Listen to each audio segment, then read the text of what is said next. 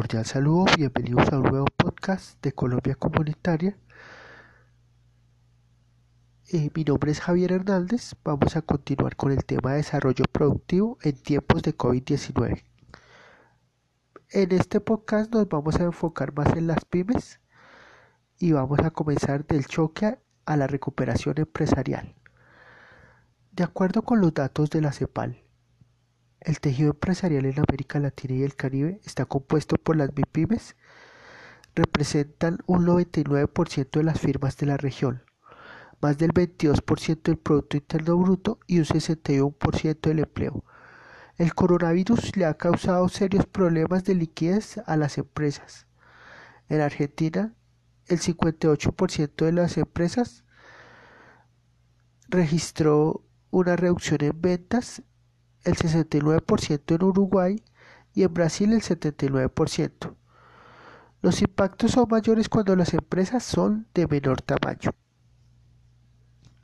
Los impactos son menores en empresas que atienden directamente la pandemia, como alimentos, bebidas, productos sanitarios, entre otros. Los impactos más altos corresponden a los sectores de turismo, restaurantes, economía creativa, servicios personales, textil, confecciones, calzado y automotriz. Las empresas están comenzando con protocolos de, bioseguridad, mejorando la salud ocupacional, el despliegue del teletrabajo y el uso de nuevas herramientas digitales. El 98% del tejido empresarial en Colombia son MIPIMES. Estas generan el 80% del empleo y el 40% del producto anual. Colombia registra una caída del 65% de las ventas de las MIPIMES y este estudio lo realizó alegra.com donde se evaluaron más de 12.000 MIPIMES y como decimos, esto registró un 65% de la caída de las ventas. Nos preguntamos ¿qué intervenciones de política se están implementando como respuesta a la crisis? En Colombia, más del 96% de las empresas disminuyeron sus ingresos. El 85% de las empresas tienen una confianza de que se recuperarán. El 52% de las empresas han lanzado nuevos productos y servicios. El 44% ha negociado nuevos créditos y el 39% ha tomado alguna decisión en los gastos de nómina. También el 39% ha negociado arriendos. En su orden, las prioridades de las empresas son eh, continuar con el negocio al 81%, pagar nómina 57%, recuperar los ingresos 53%. El gobierno nacional ha tomado eh, medidas como asumir el 50%, el 50 de la prima de junio para los empleados formales que devenguen el salario mínimo. Por esta medida se verán beneficiadas las empresas que reporten una disminución de ingresos del 20% o más. Cada trabajador en la nómina que devenga un salario mínimo recibirá 220 mil pesos el ministro de Trabajo, Ángel Custodio Cabrera, llamó a los empleados y empleadores a hacer acuerdos, como pagar la prima por cuotas. Otro alivio del gobierno es el giro de 160 mil pesos para trabajadores formales que hayan suspendido el contrato. De esta forma, 600 mil trabajadores se verán beneficiados. ¿Cuáles son las principales medidas para enfrentar el COVID-19 en las empresas? Las medidas financieras.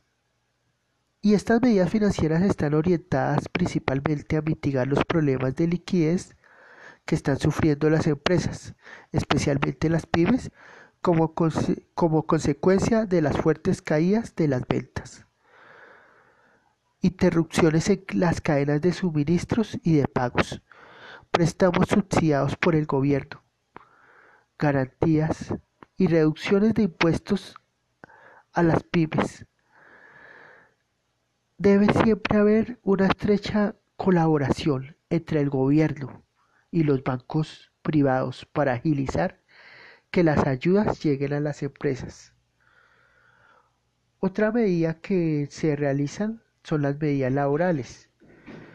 Ejemplos de estas medidas son la reducción de horarios de trabajo y subsidios a las nóminas, suspensión temporal de contratos donde el empleador se compromete a pagar las prestaciones sociales del, del empleado por el tiempo que esté suspendido el contrato.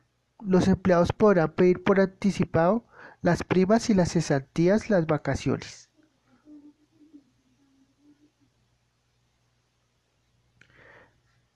En estas medidas laborales, el teletrabajo es muy importante ya que permite a los trabajadores y las empresas llegar a acuerdos como jornadas de trabajo desde el hogar, dando tiempo completo o parcial.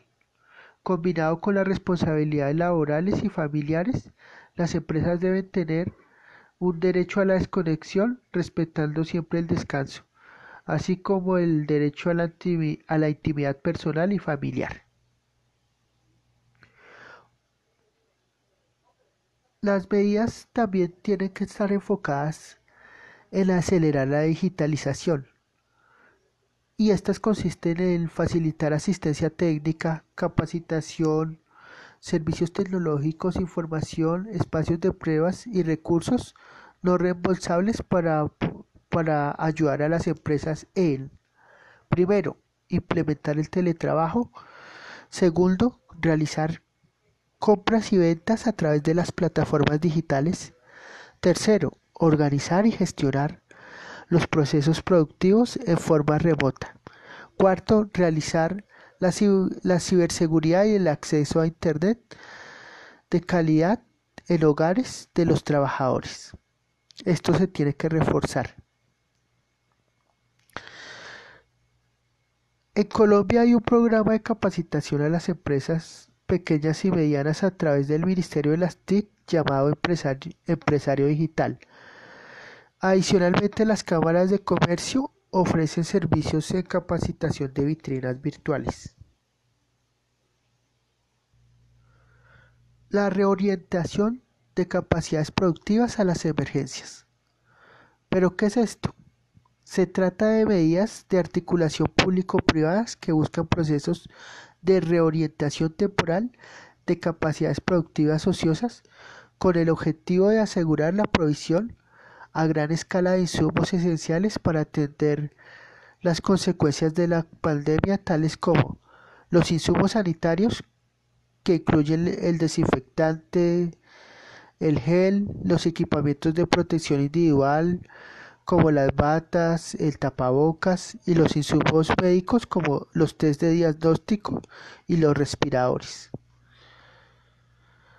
El gobierno de Colombia lanzó la iniciativa de Empresarios por el Empleo, donde se priorizó la producción de elementos de protección médica como con alta demanda en este tiempo de crisis, el alcohol, el gel, los desinfectantes, los guantes y las mascarillas en el 95.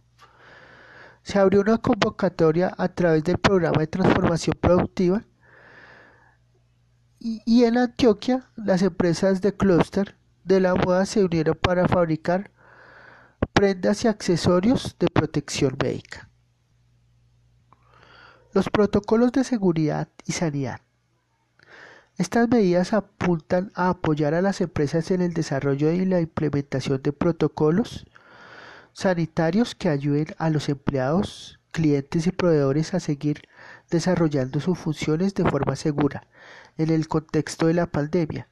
Tenemos que seguir avanzando en el desarrollo de protocolos específicos para los sectores productivos. Muchas gracias por su atención. Recuerden que este es un programa de Colombia Comunitaria construyendo tejido social. Mi nombre es Javier Hernández y esperamos, los esperamos en el próximo podcast.